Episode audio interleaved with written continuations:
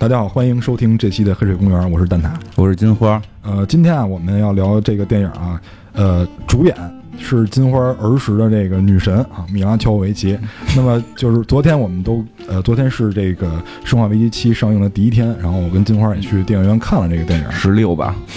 呃什么十六啊？《生化危机六》还是七？七七七冒号终章，因为有有一集好像没排在序号里。是吗？对，有一集叫什么什么复仇女神吧，还是叫什么我忘了。啊，然后昨天那个，呃昨天是这个电影上映的第一天啊，我跟金花也去电影院看了这个电影，但是是在两个电影院看的。然后看完了以后，嗯，感觉啊，把之前那些支离破碎的细节都穿到了一起。呃，因为这个《生化危机七》跟一，它的导演都是安德鲁嘛，那么安德鲁就是开开创了这个《生化危机一》这个电影，那么收山一定也是让他来收。呃，安德鲁这个导演，他在对这个《生化危机》剧情的推进上，应该说起到了这个功不可没的作用。因为我看，呃，二到六就是这五部的时候，我感觉一直是在拖戏，因为他交代的很多是支离破碎的细节。我觉得真正推进剧情的主要是一和七，尤其把七看完了以后，前面一些不理解的事儿，在这里面都得到了一些解答。嗯，反正电影里边看七的时候，大量的对于一的回顾的镜头非常多，包括很多场景也都是回到了一的那些场景，然后所有的梗啊什么都都给对应上了。确实有一种感觉，就之前那些中间那些集好像不是主线剧情。因为之前，呃，就是中间那些集，首先他换导演了，嗯，然后就是中间那些集，我感觉是为了贴游戏，因为他加入了很多游戏里那些元素。对对对，最经典的那个蜂巢，对吧？嗯我们躲激光，当时我们在游戏里玩是用亮去躲，对吧？但但是在这里面变成了那个爱丽丝。嗯，对，就那个一的时候也有那个情节嘛，也就是嗯他们去各种躲激光，最后出了一个根本躲不了的激光，也也算了了我对激光这件事儿的一个一个好奇吧，因为之前一直会觉得。你都能出激光了，干嘛还非留出让人躲的位置来？是是啊，就你就直接来一面墙激光就完了呗。不是，最后那个一里边就是最后就是一面墙的激光吗，死活躲不了。不是，但是它是那一堆特别杂乱的，中间还是有空隙的吗？那那空隙人是根本过不去了，就已经。是是是但至少是这走脑子了。但是这这回这回我就是也看到，就是米拉乔演那个人到那屋的时候，我在想，都出那种激光，他怎么躲？还好没出。但是他也受伤了啊。呃，七里面应该是回归了这个生化电影里边最经典的这个激光那个桥段。嗯但是金花在看电影的时候，呃，也告诉我了他的一些感受，就是他唯一的感受就是我要跟米拉乔维奇在一起，在一起，在一起，是吧？其实实话实说，我不是特喜欢看《生化危机》电影，因为看那个会着急。就看那个会着急，就是长期玩《生化危机》，你控制感会很强。我看那个，我就就你往这边走啊，你拿子弹呀，对吧？这个你应该给一枪踹他呀，你为什么要把子弹都浪费了？就总会让人特着急。所以后来其实中间几集看的就不是特别全，或者不是特别细。但是第一集跟这最后一集还都是看了，而且就是确实。米拉乔应该是我小时候开始追星的第一个人，就是，呃，我是反正后来喜欢的大部分的女孩的这种目标都是，包括就是不不不是说现实生活中，中国中也中国我也没有外国女朋友过，就是就是那些明星啊，就是喜欢那些外国明星，基本都会以米拉乔为蓝本开始去拓展，因为我比较喜欢那种呃高高瘦瘦小平胸啊这种，包括包括 K K 是吧？对，包括 K K，包括就是像米拉的脸型什么这些，对，呃，觉得长得有点像男的，呃对对对对，就是对。艾文在场外揭露了真相，我喜欢的女孩有点长得像男的，就是呃，有些 阳阳刚之气是吧不？是阳刚之气，是脸型，好吧？这个梗，这个梗被我周围朋友吐槽过很长时间，这不是巾帼不让须眉是吧？对，反正喜欢那样的，嗯。呃，这个我们先大概介绍一下剧情吧，因为那个七应该算把之前几部的坑都填了。嗯，反正相对来讲，七我觉得会比中间那些集会好，尤其是在最后故事结尾给了你一个明确的交代。没办法，毕竟是你情敌导的嘛。然后那个这剧情是这样，就是呃，爱丽丝这个角色在首先我们先说一下，在游戏里是没出现的，嗯，对，这个是完全电影新加的，嗯就是原创的一个形象。那么爱丽丝大概是什么样一个人？她是首先她是 T 病毒的感染者，这个我们要先确认，她是她身上携带 T 病毒。那么 T 病毒的诞生是因为什么？就这个这个病毒是为什么到这个世界上来？就是因为什么研发？是因为这个博士的女儿嗯，她有早衰症。对，那么呃会在某一个时间点急剧老化。嗯，对，这个早衰症就是先说一下，这个不是游戏剧情，这个剧情，呃，虽然也有浣熊镇，也有雨伞公司，但是跟游戏好像就是两两条线吧，你可以理解为平行宇宙。对，反正就是早衰症本身是真的存在这种病，其实还挺痛苦，因为我们经常有会看这种世界一些奇怪的一些症状，早衰症还是比较常见的，就是小孩儿会迅速衰老。其实人人的细胞是这样，就是他到什么时候衰，人很奇怪，他到什么时候衰老？其实细胞我觉得是有办法一直一直活下去的，但是是但是细胞会让人死，这是最可怕的，就是你死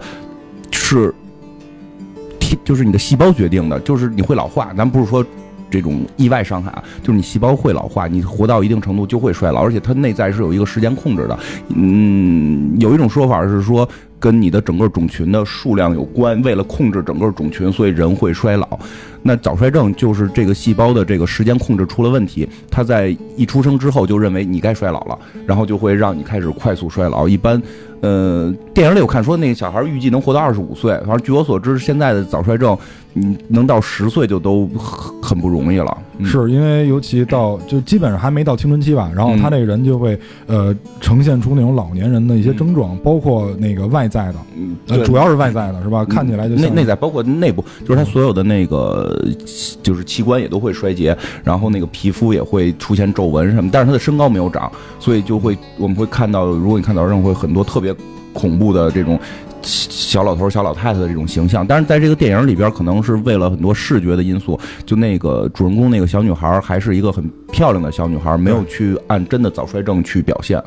而且我你刚才说到细胞这个问题，我之前听过一说法，就是说，比如尤其像这个肌肉细胞，嗯比如咱们比较明显啊，肱二头肌、肱三头肌，如果你在这儿拉一刀，呃，它本身细胞数量是固定的，嗯但是你通过什么去填补这个双口窗口？嗯是因为呃周围的那些嗯没有被毁毁掉的细胞，它把自己的体积变大了，嗯，去补上了你你这个反正有这种说法，有这种说法说肌肉细胞是固定的。是是是，呃，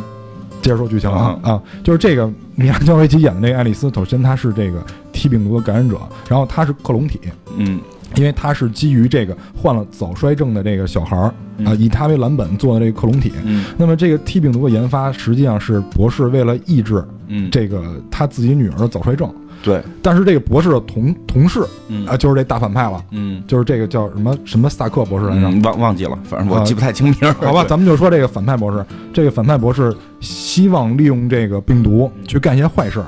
因为他认为就是人口爆炸这个问题，嗯是一个很严重的问题。嗯那么他希望通过这个病毒，然后又引用了这个圣经的典故，去呃洗刷什么人类对这个世界造成的这种罪恶什么的。他希望找到一个方法，就是在保持原有设施的基础上，嗯同时减少人类的这个人口数量。嗯，对，就是说开始片儿里边儿，我觉得这回七会把前面故事又重新。这回七会把前头故事的主剧情重新回顾了一下，这点还很好，因为确实之前一个我也没看全，一个是有太太久远忘记了，他前头回顾还不错，就是说这个郝博士是给女儿发这个发明 T 病毒，想抗他的这个早衰症，嗯，之后这个 T 病毒就很成功。其实那会儿我就也觉得不能叫病毒，他们觉得应该是属于一种药嘛，对。然后就把这药给推广了，让全世界人民都吃了，然后你能够这个，因为最早我记得《生化危机》那个宣传就是很多很多《生化危机二》的宣传片还是三的宣传片里有过嘛，就一支广告嘛，就是说你使用我这个产品，你可以可以变得更年轻，然后最后说你的副作用可能是变僵尸。就当初他们不知道会变僵尸，但是后来说发生了一些情况，就是吃这种药的人开始有僵尸化，然后等于是这个郝博士就想停止这个计划，但是这会儿这个。我觉得刚开始片里表现的，就是那个坏博士的目的还是为了挣钱，他觉得这个事业已经做这么大了，不能对对不对吧？不能就是你你你公布这件事儿，咱们不就完蛋了吗？所以就把这个好博士给杀了，还当着这个当着这个像他女儿的面，他他女儿的面。然后呢，再往后演就是这个坏博士也不知道哪根脑袋抽了筋了，突然有这种做上帝的感觉了。他觉得我靠，我这病毒既然这么厉害，我是不是可以重新像上帝一样去洗刷人类，制造一个诺亚方舟？因为它里边明确讲到了大洪水跟诺亚方舟，他要造一个僵尸海，然后这个把这些不好的人都弄死，然后我们这些精英留下来，重新建造世界。说这种他有一种用这种方式可以让这个地球的资源，你比如拿核弹炸地球，资源就没了。对吧？对我可以保证地球的资源都存在，很多基础设施也存在。然后呢，我我我我最后我再把这些僵尸给，因为他们造的僵尸，他有办法会解决嘛。等我们再再出来，然后这些不好的人都被僵尸化之后，我们把僵尸再消灭掉，我们就控制了整个地球，我成为地球之主，然后我就是新的上帝，所以有有点邪教的感觉吧。他是奔着这个计划来做的后边这些事儿。对他就是钱赚太多了，然后人性有点扭曲了，就觉得自己应该是万物的主宰，嗯有这种感觉。对对对，所以这个 T 病毒就是在这种环境下研发出来的，但是最后结果发现了一些大灾难，比如我们在之前看几部电影里的时候，有一些经典的镜头，在日本的街头突然有一个女性僵尸化开始啃大街上的人，嗯但是这个病毒呢，它又是通过这个空气可传播的，嗯于是就大幅的感染了几乎所有人类。嗯。然后有些小部分人类，就像他刚才想保留的那些精英人士，基本上已经到一个地下室去避难。嗯。这就是蜂巢，蜂巢这个系统，嗯嗯，这个是在游戏里跟电影里都出现的这个蜂巢系统。对它，它它主要传播还是靠人咬人吧，主要传传播好像还是靠人人咬人或者这种这种传播方式吧。因为它里边说到了一点，就结尾时候也说到了，就是他们最后说抗病毒是靠风，就是靠那个空气传播，它空气、空气传播太呃空气传播太慢，说没有人与人传播快，因为你可以坐飞机。我这点我聊到他。故事里讲到这儿，我就突然想到玩那个瘟疫公司的时候，你你对吧？你靠那个飞机航线传病毒，我操，比他妈空气传快太多了，真真是这样。所以它世界就是说世界被迅速僵尸化，是因为是因为有这些先进的科技。其实这也这也挺害怕。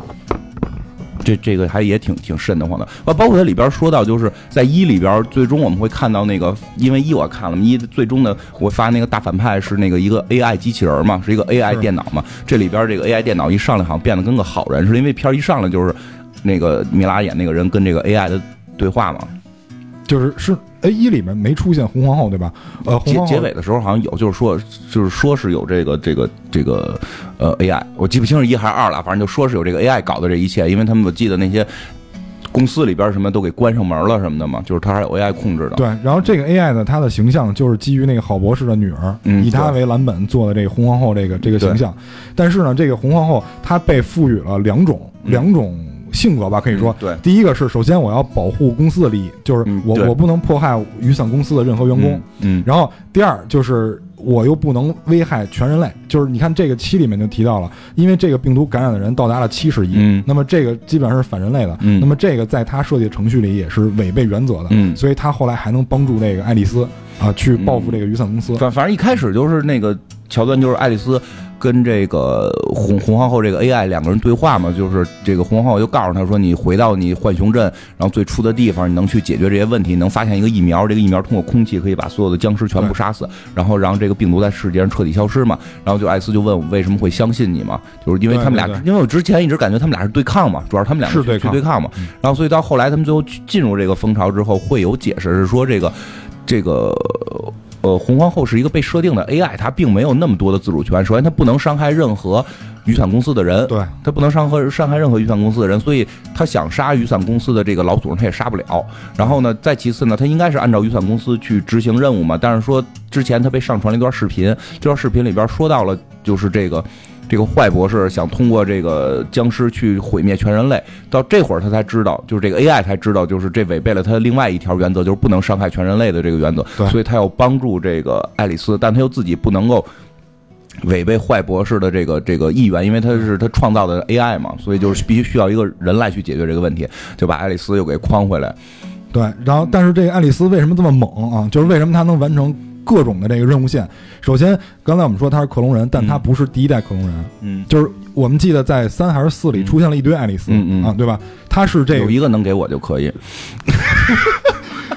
对，都给你，你体力也跟不上，可能 得多吃点我我有药，我有药。有药是吧？你们那个有这种药啊？然后这个爱丽丝，这个我们看到的这个电影里面这爱丽丝就是主人公，嗯她是若干个克隆体里面跟这个 T 病毒融合最好的一嗯，个。对，首先她不会僵尸化，嗯第二她又从 T 病毒里获得了一些超能力，嗯比如像自愈这种超能力，然后战斗力爆棚，然后所以导致能够完成各种任务线。嗯，好像现在这一代战斗力下降了吧？说是她她期间就是有那个对吧就超能力被弱化的，对吧？被弱化了。对，，但是我感觉在这个就是七终章的这个嗯开头，他没被弱化，他跟那个的大扑棱蛾子打的时候，哎，那大扑棱蛾子，我记得《生化危机》好像四还是五里边是有过有有有有吧有吧？巨巨型怪，巨型怪呃，就啊，就能在天上飞，然后是。还那个尾巴上有个钩，对。呃这这然后还那个啊，有点像五的感觉，因为它有那个开车跟那个的对对抗嘛。对，有就是它确实用了，还是用了很多游戏里边的这个经典桥段，这个还是有。对，所以有点有点像同人作品，我感觉。所以看着我很着急，我看完之后就赶紧拿枪打他呀，对吧？你要开什么车呀？这就是对这我你之前草药没带够，对吧？这种感觉，所以所以这里面就是它融入了很多就是游戏，应该说是一个粉丝向的电影。我感觉粉丝这个，对嗯，那一会儿我再说我的意见，你先说。是？我感觉有点像粉丝向的，因为它这个就是我听人说啊，有一些电影嗯就是如果你没玩过是是看不懂的。嗯然后就是像这个《生化危机》，你完全可以独立来看，把它当动作片独立来看。嗯，对，因为其实好多，尤其可能中间几部拍的有很多生化危机粉儿不太喜欢看。《生化危机》前前半个小时基本上一惊一乍的，嗯，因为我刚才跟导演说，我说坐我旁边有有一个年轻男女，然后那男的紧挨着我，然后基本上五分钟就这么着一下就被吓一跳，就那种感觉。我看他坐在原地在跳，你知道吗？开始会很吓人，有啊从水里边往外跑僵尸，就砰一下，然后包括那个大扑棱蛾子出来，都会有这种让人一惊一乍的这种感觉。对，所以就是呃，他俩看就看到前半个小时，就是他俩距离越来越近，越来越近，然后最后就抱在一起。就是我觉得这个剧情屁关系都没有，讲接着讲剧情。对对对，就就就看到最后的时候，我们就会发现，这个红皇后其实是倾向爱丽丝去拯救全人类，嗯但是这里面就揭开了这个爱丽丝的这个身世之谜，嗯因为他们进蜂巢以后，嗯进蜂巢以后，这个呃红皇后以及爱丽丝的本体都出现了。呃对呃，爱丽丝本体是是那个爱丽丝自己救的吧？因为我记得有一个桥段，就是他们到了那个，就是他们最后往最蜂巢最底层去的时候，然后突然到了一个地儿，就看到周围全都是那个有棺材似的那种冰冻冰冻人嘛。对对对然后后来那个他那个搭档还问他，就说说的那个这些都是谁？他说这些就都是那个高管，对，都是以他们选出来的精英人士。都是公司高管，对，是吗就是公司高管。你看看公司的底层，最后都被拿 T 病毒给实验到底怎么样了，然后高管全都在冷冻起来，为了他们就是说，这个僵尸把整个世界毁灭之后，他们要释放这种。就是消灭 T 病毒的这种疫疫苗，然后所有高管在在苏醒，高管就从控制一个公司变成控制全世界嘛。然后这会儿那个爱丽丝就说她要去办一件事儿，然后镜头就切了，不知道她去干什么了，所以后台后边才有那个坐轮椅的那个爱丽丝本体出现，对，那个应该是爱丽丝去救的。但是你你你现在在医药行业也算是高管是吧？你应该没事儿，你应该没事儿。我 呀，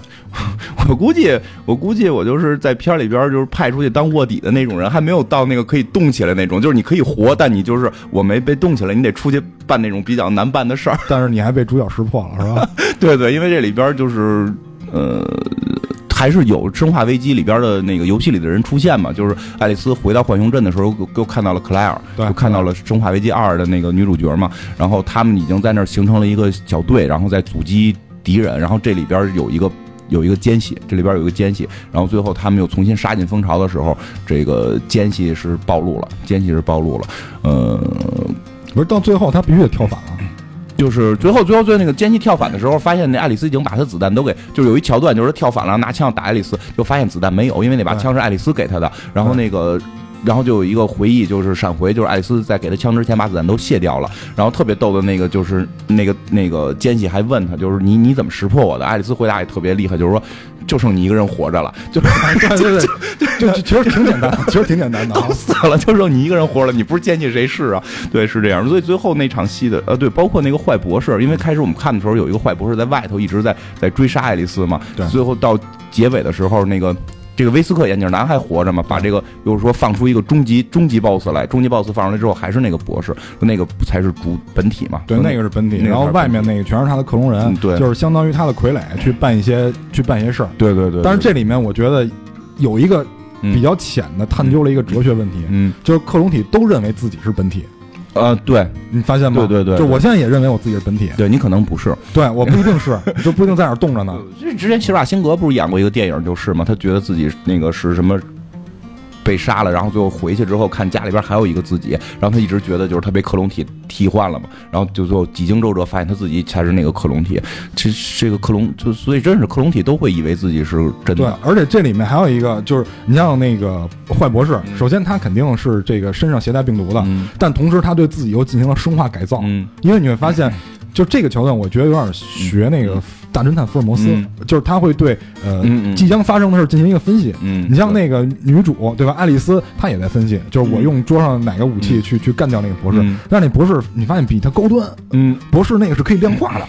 但是最后还是输了。对，因为因为博士没想到他被他自己干掉了。嗯，啊，对 对对，对 吧？他被自己的克隆体干掉了，所以这就有一些小小的这个哲学成分在里面。反正对对是这样，包括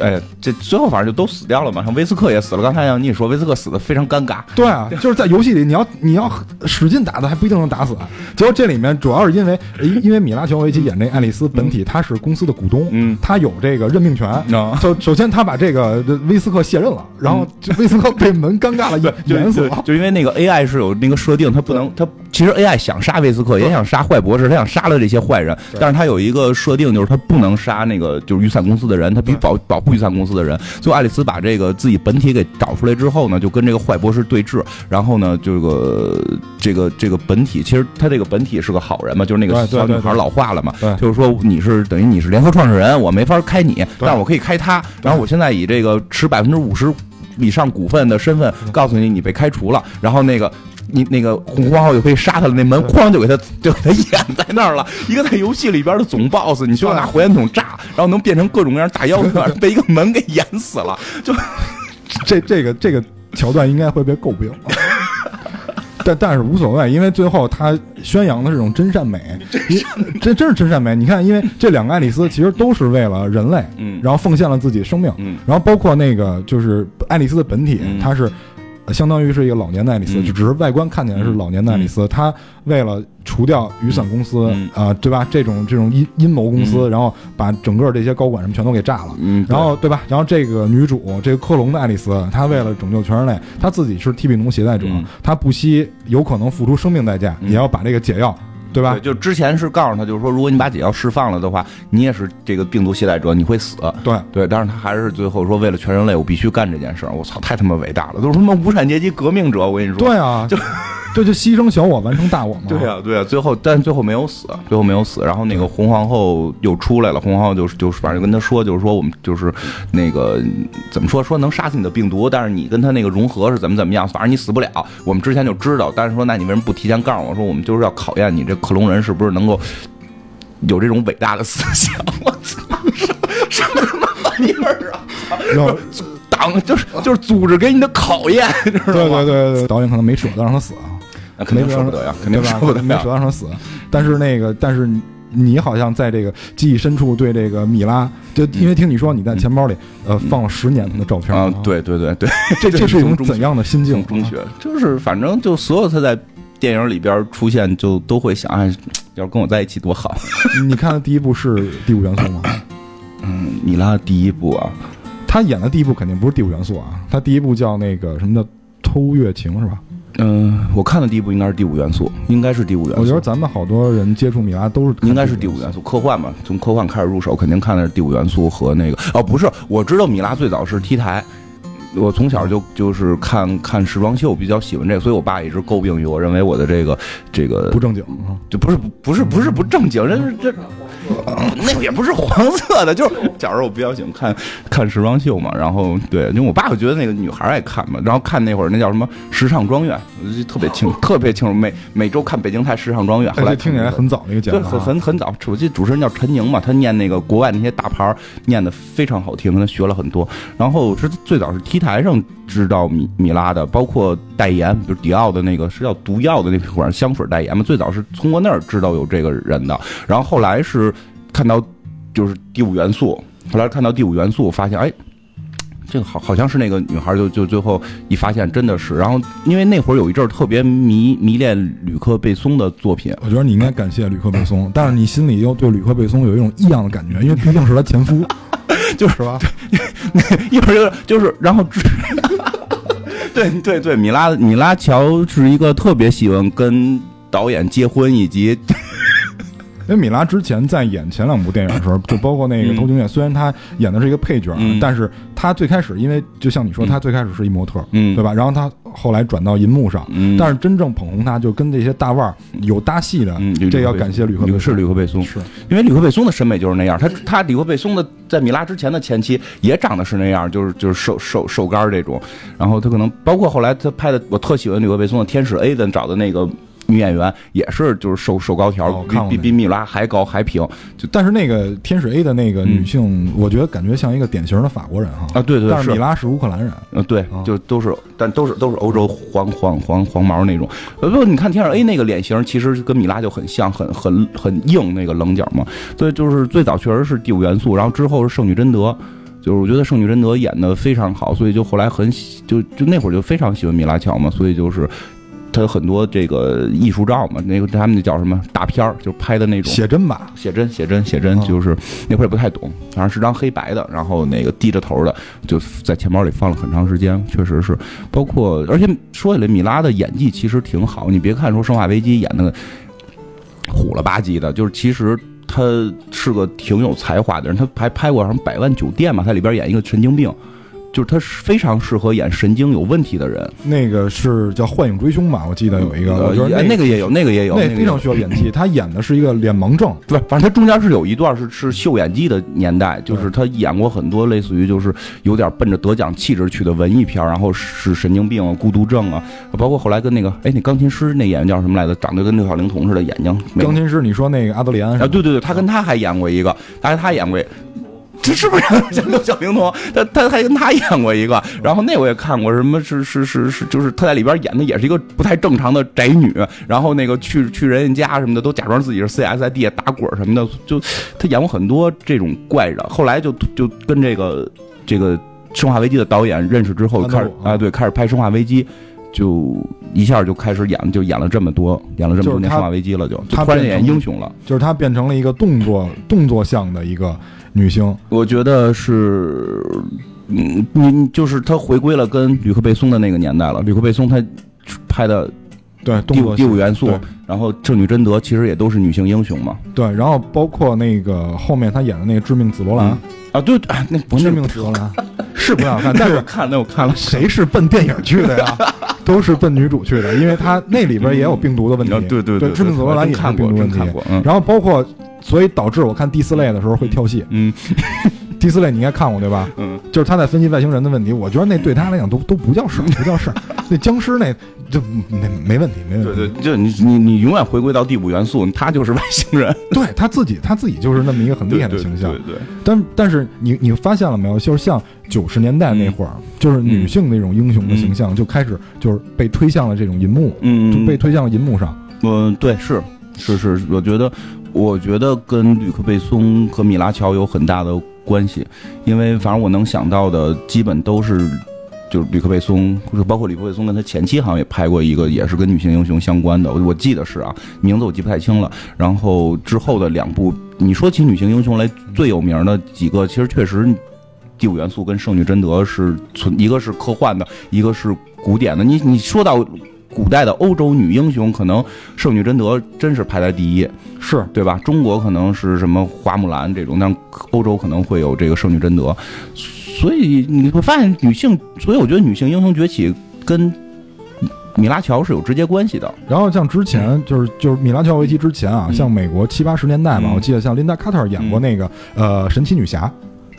呃，但他但他不是以电影形式，那电视连他是电视连续剧，那我肯定我也看过，对吧？你也看过吧？对，就是呃，他应该不算最早期的，就最早期肯定还有，但是从米拉乔维奇开始，对，就是女性形象多，对，就是被逐渐的，就是再往上推，嗯，对，再往上推，因为我因为你想在那个就是神奇女侠这个电影里面，就是琳达卡特为什么她能够去当这个女主啊？其实就是当胸大，呃，对。真是因为坊间传闻是是因为这个。傲人的上围，对吧？因为现在那个新的那个神奇女侠不是今年也会上吗？就一直被诟病的是，她是正义联盟里边胸最小的，他比他妈本阿弗雷克比超人胸都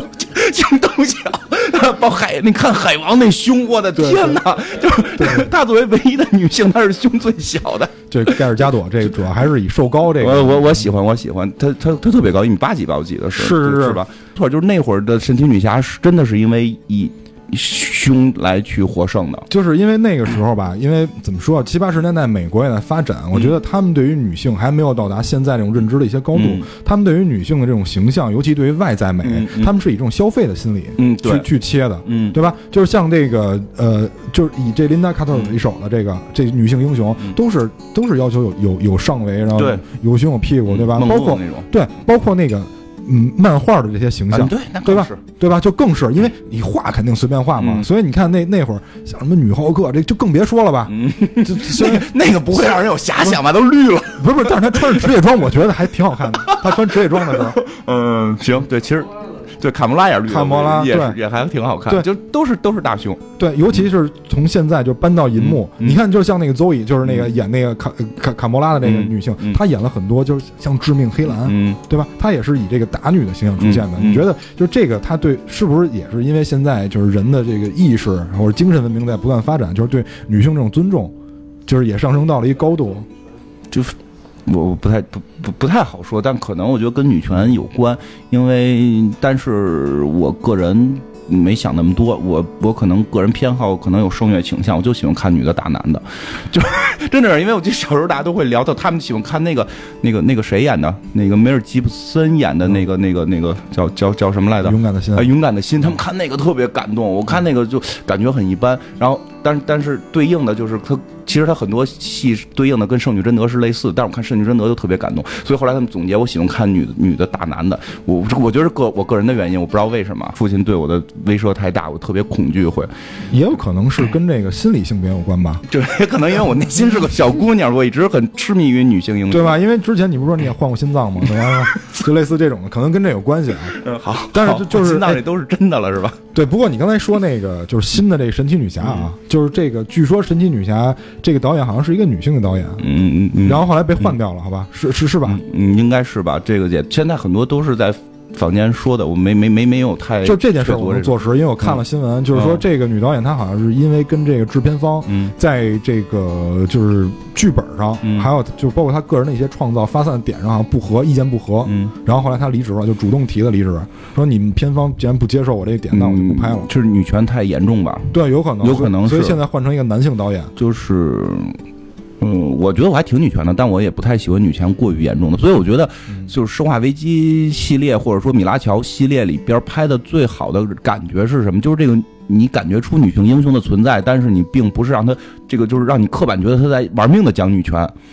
她你你你明明白这感觉？明白，就是她只是一个标杆儿，但并不是说实际中每个人都要去玩命。啊，对对对对，就是你用力不猛，就是就是你有时候用力太猛，你会让人觉得很尴尬。就是他用力不猛，就是没有任何一个桥段或者一个场景是体现他女权了，但你整个看下来是一个女人在拯救世界，这个是比较好的。我不太喜欢那种就是刻板的，我非要在这个桥段加入一个说辞，或者说在这个桥段加入一个什么场景，然后去体现了女权多伟大什么的，这样反而就有说教性质，就就会尴尬。所以，嗯，对啊。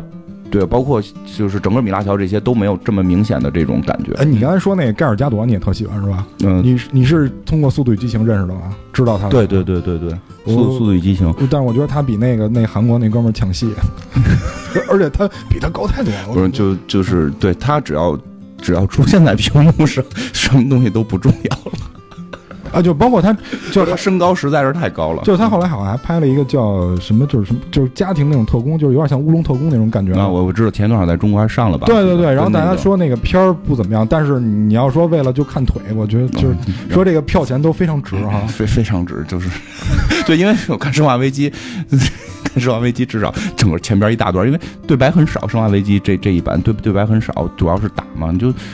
打呀，然后跑啊，你就就是就是去看米拉的钱票钱是值的，就是、哎而而且我觉得这版米拉比以前好看了，是吗？呃我真觉得比以前好看了。嗯，我觉得二二三四就这就这几集米拉的那个发型啊什么，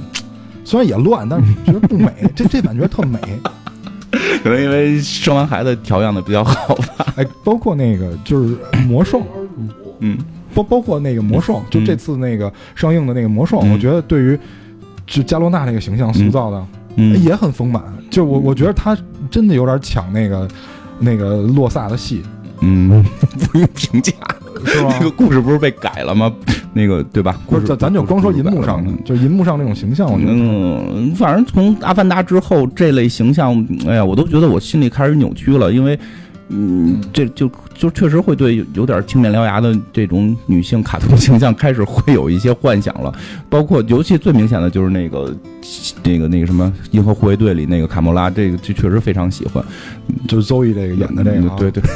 哎，所所以你以前你说你小时候以前在被窝里看的是那个韩玉良是吧？然后你现在是不是就开始看这个《银河护卫队》的漫画是吧？躲在被窝里拿手电照着，不用躲被窝，不用产生一些奇怪的想法。哎呦天哪！我我我觉得就是像，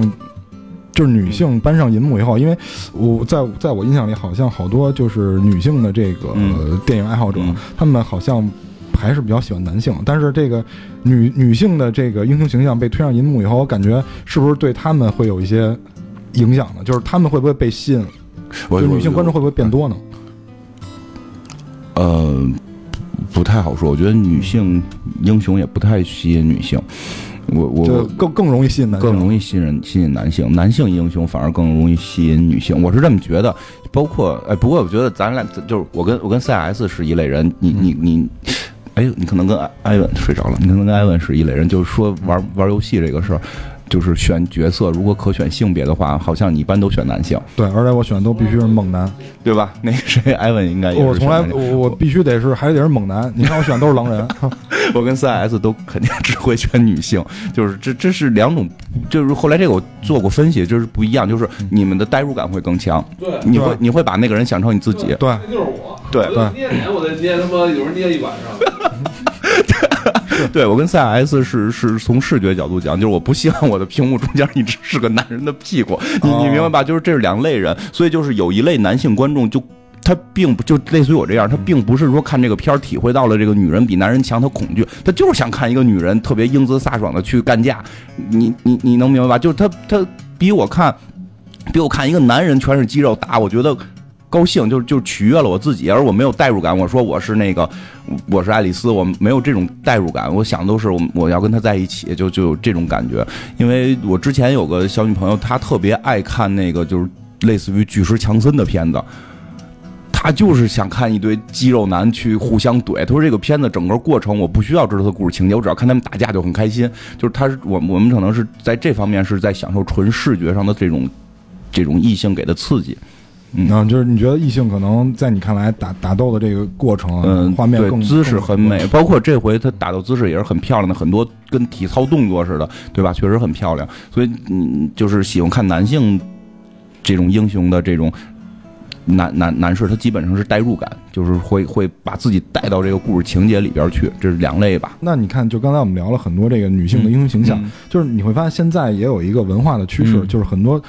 现在用现代人话说叫娘化吧，嗯对吧？就是就是包括现在有有一些游戏，尤其是游戏作品，嗯还有还有一些漫画作品，喜欢把一些经典的 IP 把它女性化。嗯你觉得这是不是现在的一个大趋势呢？嗯，我觉得这受日本影响。我觉得这是受日本影响，因为我去日本，你会发现一个特别逗的事儿。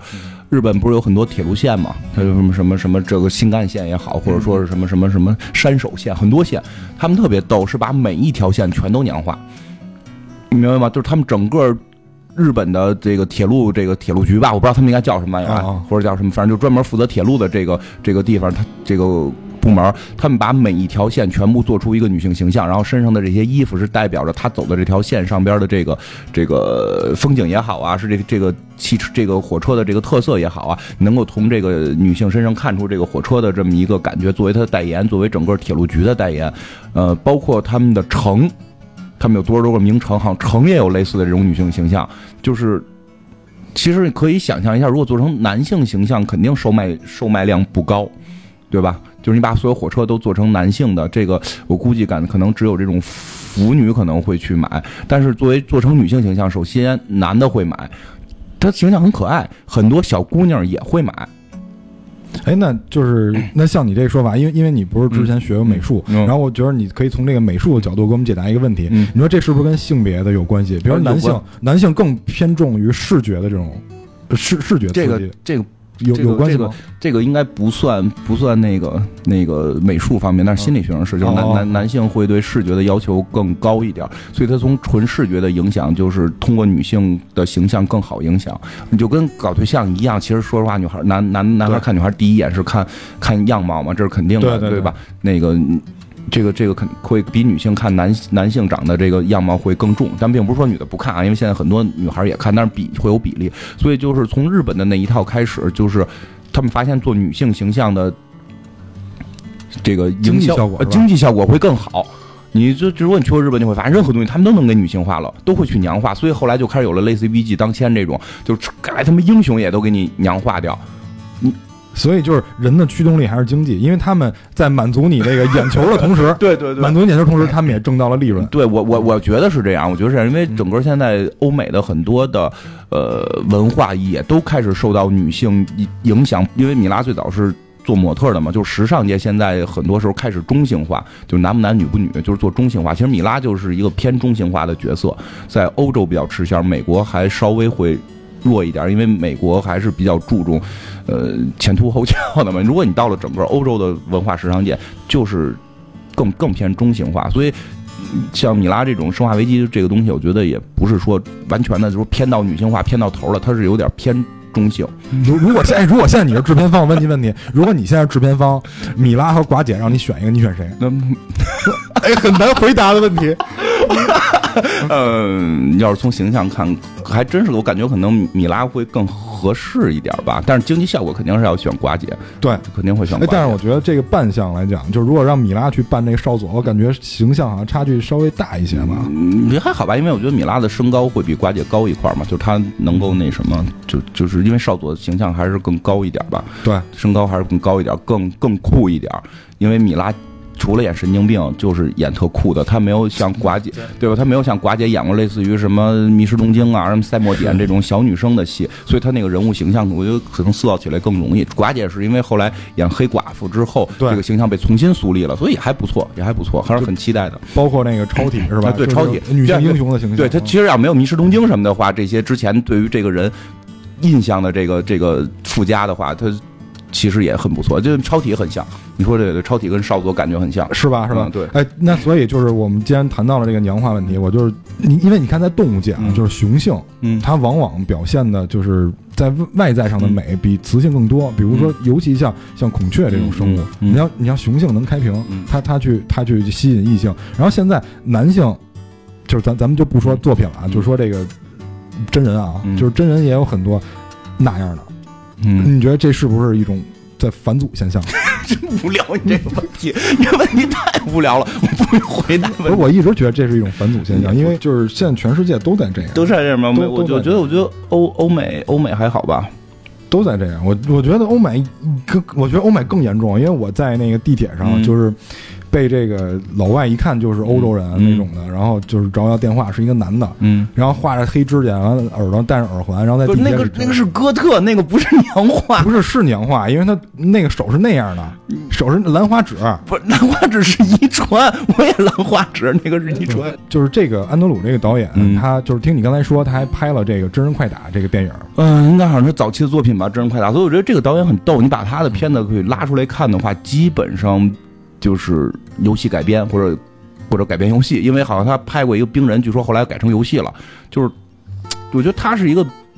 就比较怪的导演，一般导演都会追求一些艺术或者商业或者大片什么的。他这个人是不是个死宅？他就是在追求游戏。他他应该就是一个资深玩家，对吧？我感觉是这样，就是就是不是很多人可能都是资深玩家，但是他的艺术追求可能要把游戏去去去，就是这个呃，我想怎么讲，就是呃，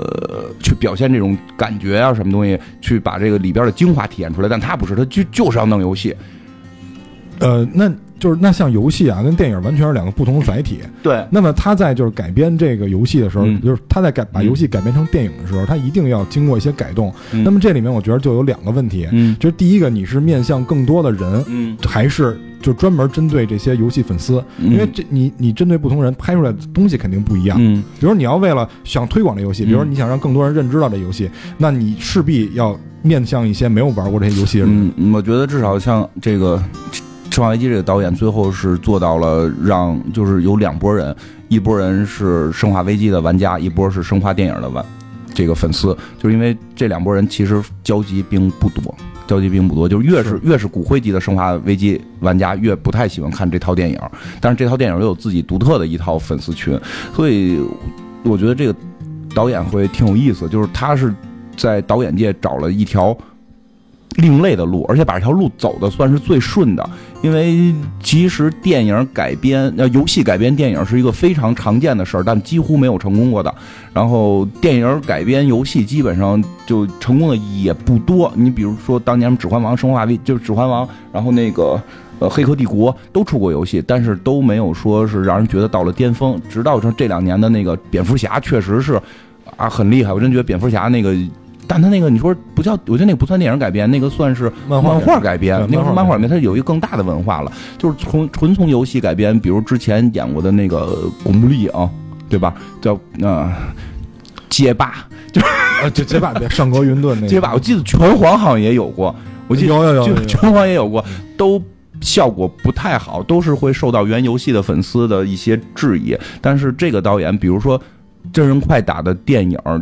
虽然不可能说是大片啊，或者说是这个这个获奖了，但是说说实话，在游戏改编界里边也算拿得出手的。包括整个《生化危机》能拍这么多，你是他可能是有像媳妇儿，所以我最早就说，我觉得这个片儿我看到后来都是满满的爱，都是一个导演对自己媳妇满满的爱。他媳妇就是想回归当年跟前夫拍打人打人的这个戏，这个瘾，这个老公就一直支持他拍了这么多《生化危机》，他开的头，他结的尾，对吧？就是中间肯定人也参与了嘛。就是《生化危机》这个奇怪的题材能够拍六部，呃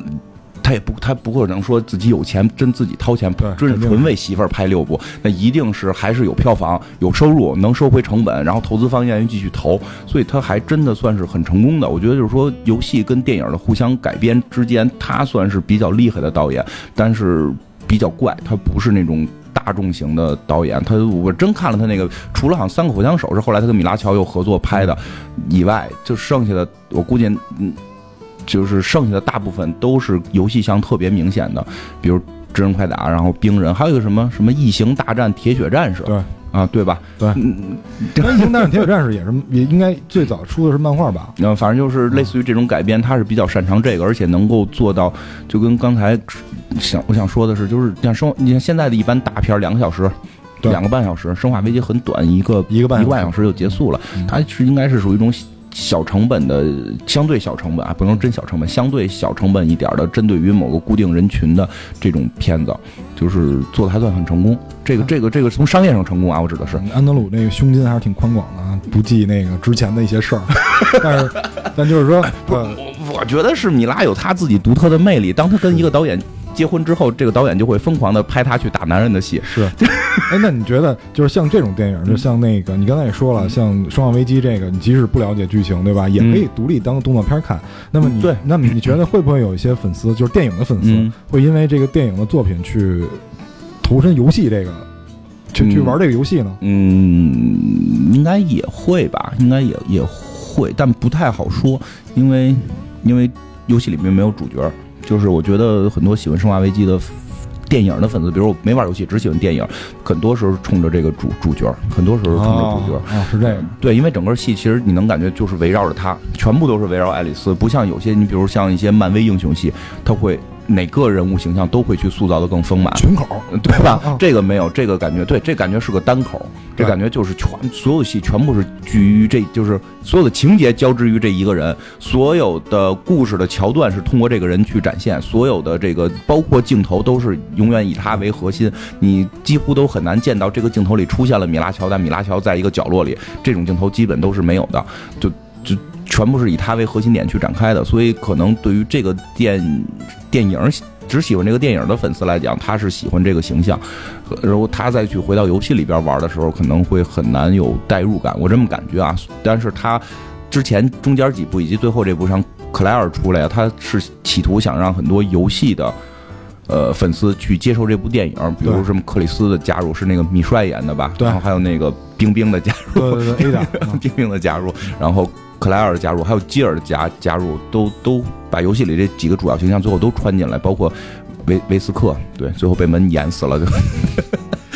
是是是这样吧？就主要他还是要就是在拍电影的同时，还是要照顾一下粉丝群体，就游戏对对对粉丝群体。对，我我觉得这可能是他成功的一个地方，就是我在我以这个故事提取出来去拍一个片儿，而不是去重复你的那个游戏。就是它不太像一个游戏的衍生品，它更像一个独立作品。对它从里边它，从里边你抽离出这么一个概念来，然后去拍了这么一个片儿，完全加入自己的一些手段，包括之前真人快打看也是这种感觉。但是他因为可能他是粉丝，他自己也是粉丝，比较那个了解，他把一些人物就恰到好处的搁进来，恰到好处的搁进来，而且并没有，而且包括没有损坏那些人的形象，比如像之前的街霸，可能就对于其他一些形象的损害可能会有一点大，就是他过于的去体现那个骨裂的那个形象，而。就因为因为你有喜欢使使使古使对使大兵的，有喜欢使白人的，有喜欢使红人的，你把白人红人形象弄弄那么弱，对吧？就就玩家的代入感会特别不爽，就会觉得你在侮辱我的游戏。而且就是像那种，就是你刚才说的这种格斗类游戏，嗯。格斗类游戏其实咱们玩无非就是操作，对啊，但实际上就是这个厂商在做的时候，卡普空在做这些人物的时候，他对这个人物都有一套完整的都有都有都都有完整的但是他那个被改被改了嘛，所以我就说用户没法去代入感特别弱。我就我就不喜欢骨裂，我昨天刚让一个使骨裂的，因为那会儿你玩这个人，你就是对对对战嘛，你就你就老使这个人练，你就昨儿刚让那个使大兵的给我踹死了，我就看见他我就烦，就真的会有这种感觉。但是他特别讨巧的是，他把那个米拉乔重新塑造了一个跟那些人没关系的形象，然后去讲讲述《生化危机》背后的这个雨伞公司的这个故事，然后那些形象又都是以正面的形象去加进来，没有去丑化他们，而且每个人加进来都很厉害，像克莱尔，这回我们看到克莱尔也挺猛的，对。也挺猛。但是他这个这种游戏，它毕竟是那个角色扮演的游戏啊，包括你刚才说的那种《指环王》嗯。其实我觉得《指环王》它从电影变成游戏，它它先从小说变成电影，嗯。再从电影变成游戏，它我觉得它更多的是把游戏变成了电影的衍生品。啊，对，那本身就是游戏是电影衍生品，指指环王是那照顾的是长尾，它不是是不是，《指环王》和那个《骇客帝国》那个就明显圈钱嫌疑，就是游戏做的不太好，但是它里边你必须要玩的原因是什么？就如果你真的是这个电影的粉丝，你必须要玩，因为里边《指环王》好像是放了四十多分钟，游戏就电影里根本没出现的。情节，而且是全部真人扮演，你明白？就是你要想把他们那个电影看完，你得玩那游戏。然后《骇客帝国》彻底把一段故事，就是那个、那个、那个、那个威尔史密斯他媳妇演的那个人，他是作为主角嘛，整个那段故事全部都挪到了游戏里，而且就是我觉得他们也挺神的，就他们都拍出来了，电影级别都拍好了，不在电影里放，你在游戏里边的过场放。就是人家这种电影呢，就是这种布局啊，嗯。就就布局的很长远，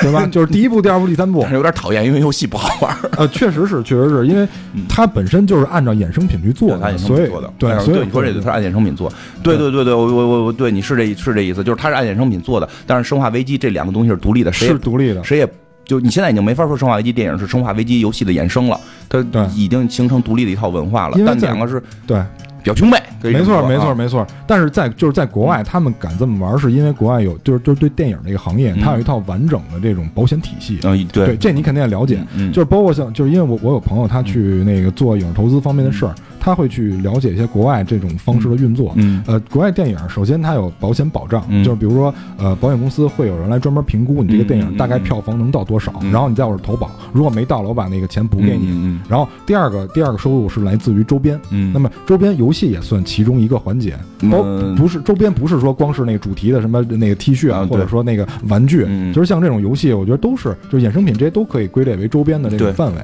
对对对，但是就是是这样，是《生化危机》电影的衍生，我我肯定会买，对，所以他敢这么玩儿，对对，真是真是，对？吧？就包括那些手办模型什那么，肯定会买。对。真真，我觉得这可能是不是也受日本一些影响，他们老爱做这种事儿。日本反正是比较把游戏、漫画玩的比较透。他你去过秋叶原，你你就会明白那种疯狂，真呃，今天我们通过《生化危机》这个电影也聊了一些米拉乔维奇他的一些作品，然后包括这个游戏改编的那些电影。好，今天就这样，再见。拜拜。